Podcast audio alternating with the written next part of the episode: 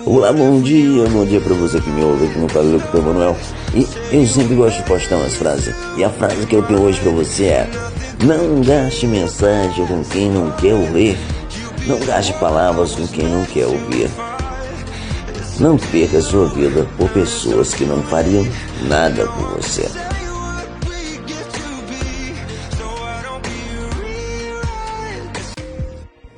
Olá, bom dia.